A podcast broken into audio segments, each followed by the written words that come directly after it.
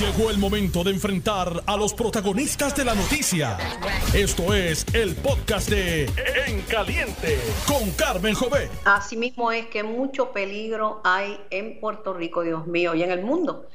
Eh, ya van por 32 los feminicidios, los asesinatos de mujeres en lo que va del año y estamos en octubre. Dicen que a la joven asesinada, Nachalí, Vega, asesinada en Villalba, que la persiguieron y la asesinaron.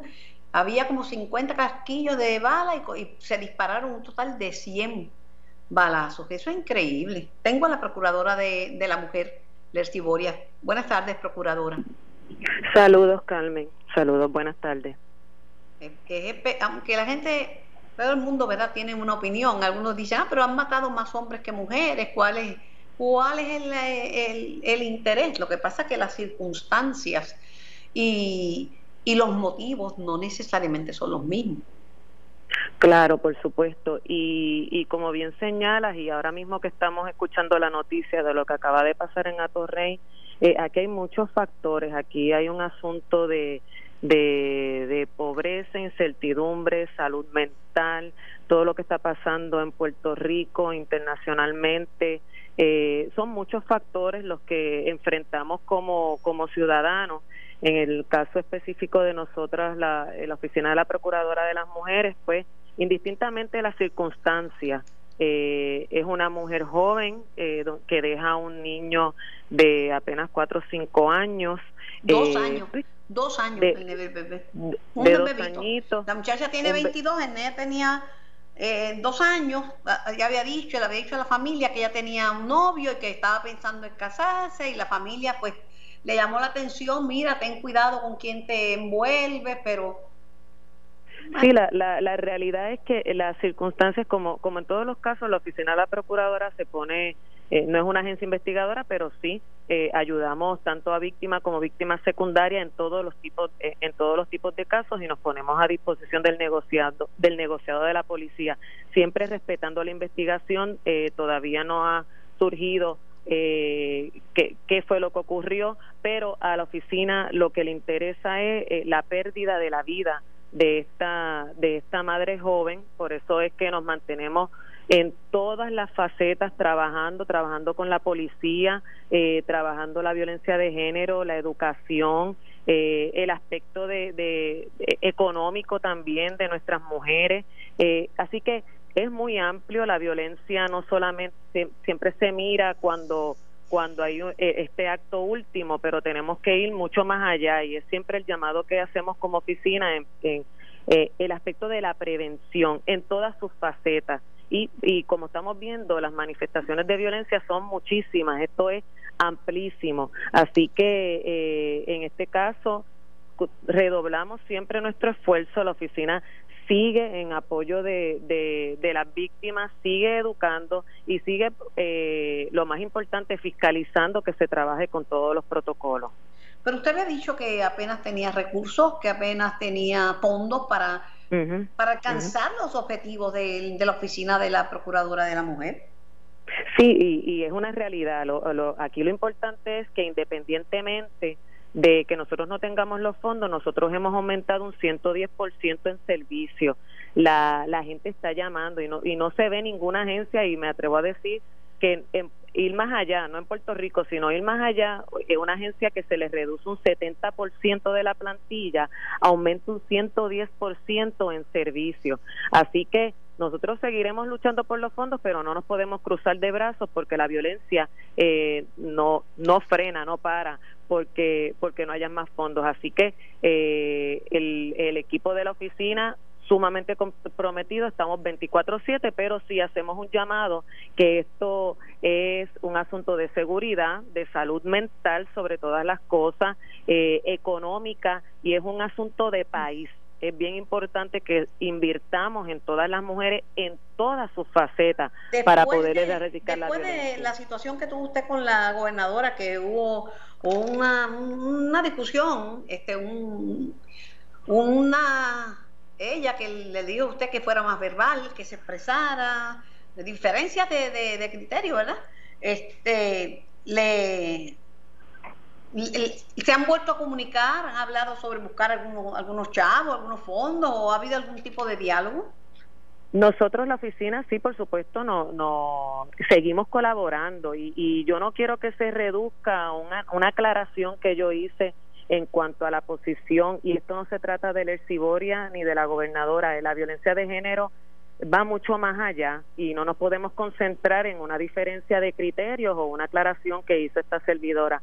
Aquí lo importante es que yo siempre me mantendré en colaboración con todos los grupos, no solamente con la gobernadora, a quien respeto, con todos los grupos. Yo me voy a mantener trabajando siempre y cuando sea en beneficio de nuestras mujeres. Aquí estará la para eso.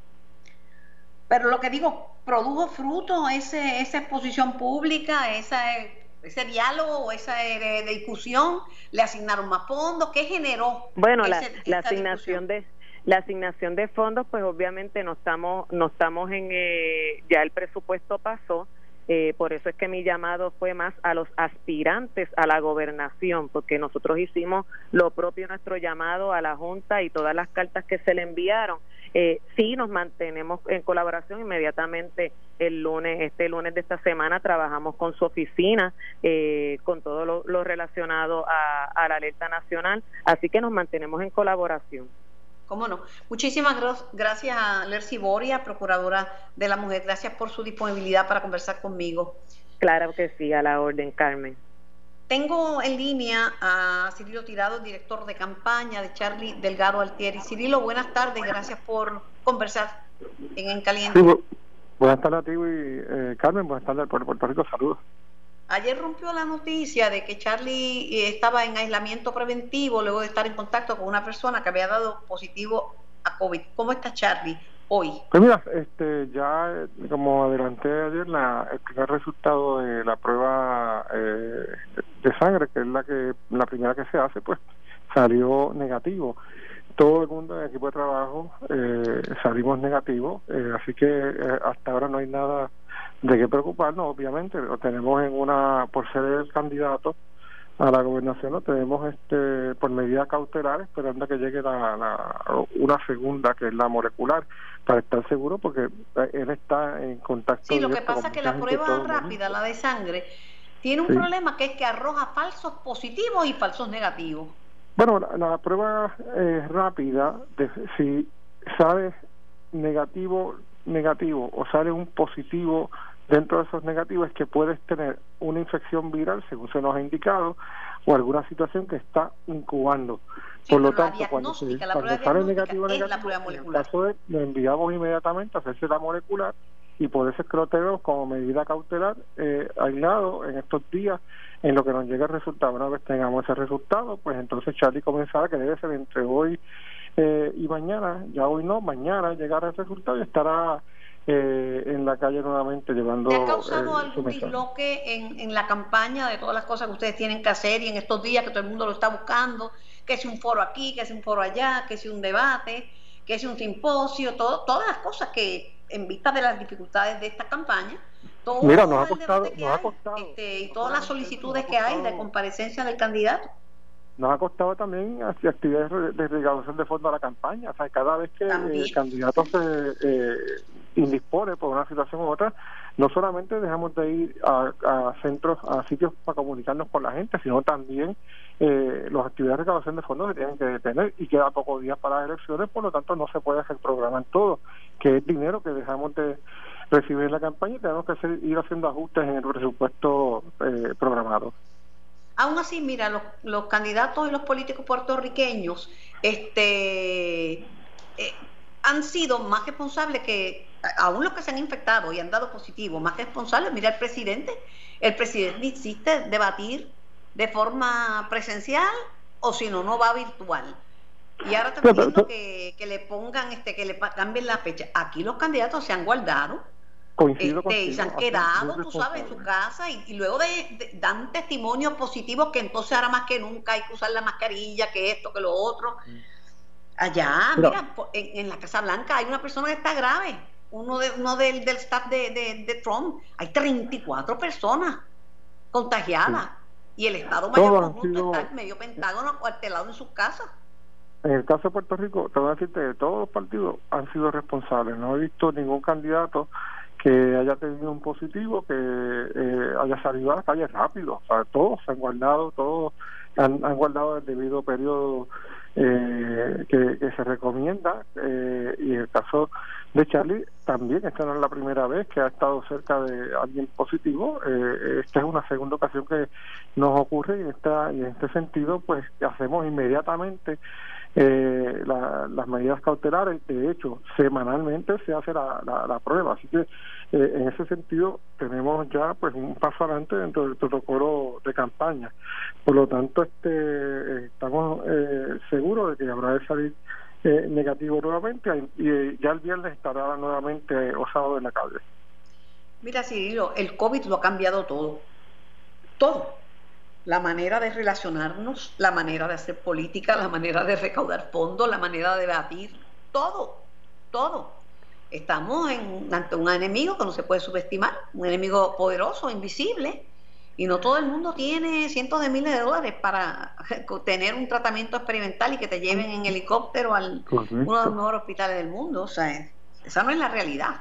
Es así, de hecho, nosotros hemos tomado medidas en la campaña, eh, estamos haciendo los famosos eh, driving, donde la gente pues llega en su vehículo, se estaciona, tenemos una eh, emisora FM de frecuencia en, en, el radio de un kilómetro, eh, 1.5 kilómetros alrededor, para que la gente pueda escuchar desde su vehículo el mensaje, llega el candidato, pantallas grandes en el, donde está el candidato, y, se da pues el mensaje del candidato. Así que en ese sentido hemos tomado las mismas medidas que se, que se permiten dentro de la orden ejecutiva. Fíjate que los driving se permite, pues nosotros hicimos una modalidad de driving dentro de la campaña política. Hemos este, realizado también actividades este, virtuales eh, nos permiten mantener al, al, candidato del contacto. Hemos hecho de los de los FR que se han cancelado, se han hecho algunos mediante Zoom. Así que, que, me, parece que hemos buscado todas las alternativas posibles para mantener incluso el flujo de, dinero a la campaña, eh, como las actividades que se están haciendo, que son actividades eh, con distintos grupos de servidores públicos, de, personas de interés este, que tienen algún tipo de, interés en hacer aportaciones eh, económicas eh, modestas. O todo eh, se, se, está haciendo, eh, todo de manera virtual, la gran mayoría, y lo que eh, podamos hacer virtualmente lo vamos a seguir haciendo. Hay una situación que también es producto del COVID, que es que miles, más de 200 mil, 200 y pico de mil puertorriqueños solicitaron el voto adelantado. Eso complica porque siempre yo he estado en la Comisión Estatal de Elecciones por muchos años y te digo que cuando eran muchos eran 20 mil, pero siempre entre 10, 15, tú sabes, de 10 a 15, sin ningunos inconvenientes afuera y sin tener una pandemia, a más de 200 mil y lo que quedan son tres semanas. Mira, el voto, el voto a domicilio requiere una que se constituya la comisión, una representación de todos los partidos y tienen que ir a la casa. Y si esa persona no está en la casa, porque resulta que no está encamada y puede y se mueve de un lado para otro, un, un día que un día que se pierde, una visita que se pierde. Ojalá, hoy ahora mismo están reunidos los comisionados civiles, porque va a ser un reto, una elección con un por ciento tan grande y definitivo de los votos adelantado. De hecho, mira, el 24 de octubre comienza eh, ese periodo de recolección del voto a domicilio, está el voto a domicilio, está el voto por correo, eh, que también es otro reto, el mandasello tiene que estar antes del día 3 eh, de noviembre eh, eh, con el sello del Senado. No, y hay que llevarle al correo para que lo ponchen, porque el, sello del tiene que llevar el, ponche del, del, correo. Tienes también los hospitales, tienes también los centros penales, tiene, es un reto mayor en términos y el de voto adelantado en la calle. En precinto, que ese es otro reto más. Correcto, o sea que son, son una serie de eventos que no estaban programados antes, que se complica eh, el, escenario, pero nuestro Partido Popular Democrático tiene ya la gente lista para salir a la calle eh, a recoger ese voto en domicilio. Presumo que los demás partidos también harán lo mismo. Nosotros Te voy a pegar un bellón. Tiene la gente lista y la amenaza de Nicolás de que ya le digo a Charlie que es una sentencia de muerte para el que se vaya a quejar nuestra partido. Gente, nuestra gente está lista con las debidas precauciones y con los, debidas este, eh, medidas cautelares que van a tomar. Así que estamos dando el adiestramiento, estamos asegurando de que nuestra gente vaya a con, con seguridad eh, y la Comisión Estatal de Elecciones así también lo debe hacer. Lo otro es, pues, no participar en la democracia. La democracia eh, hay que hay que ejercerla con prudencia en este momento, con mucha cautela debido a, la pandemia.